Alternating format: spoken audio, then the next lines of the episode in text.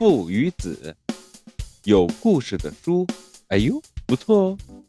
一天傍晚，家家户户都飘出了饭菜的香味儿，我们家也准备吃饭了。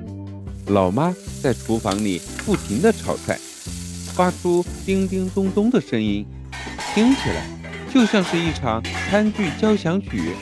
老爸坐在沙发上，悠闲地看着报纸。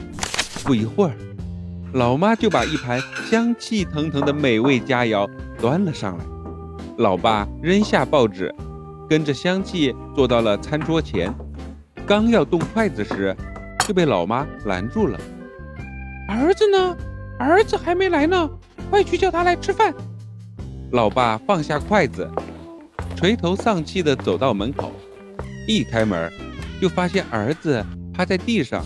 津津有味地看着书，老爸一声吆喝：“儿子，别看书了，快去吃饭吧。”儿子只好依依不舍地走出房间去吃饭。这时，老爸捡起书，无意中看了一下，这败家孩子看的什么破书？我来瞧瞧看。儿子坐下后，正准备吃饭，又被老妈叫住了，说道。你老爸怎么还没回来？去叫他！哎呀，儿子不耐烦地走出房门，只见老爸童心未泯地趴在地上看着书，两条腿儿和孩子一样抬上抬下。儿子大声说道：“老爸，老爸，别看了，快去吃饭吧！”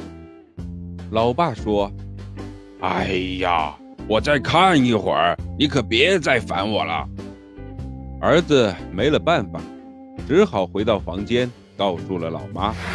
老妈生气地走出房间，对着老爸大吼道：“你怎么回事？怎么还孩子气？给我去吃饭，快点！”这可把老爸吓了一大跳，马上跑出房间去吃饭了。儿子捡起了书，也去吃饭了。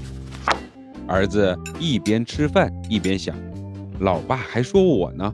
他自己差点也走火入魔，这可真是一本有魔力的书啊！欢迎收听九九老师讲父与子，喜欢就点个关注吧，拜拜。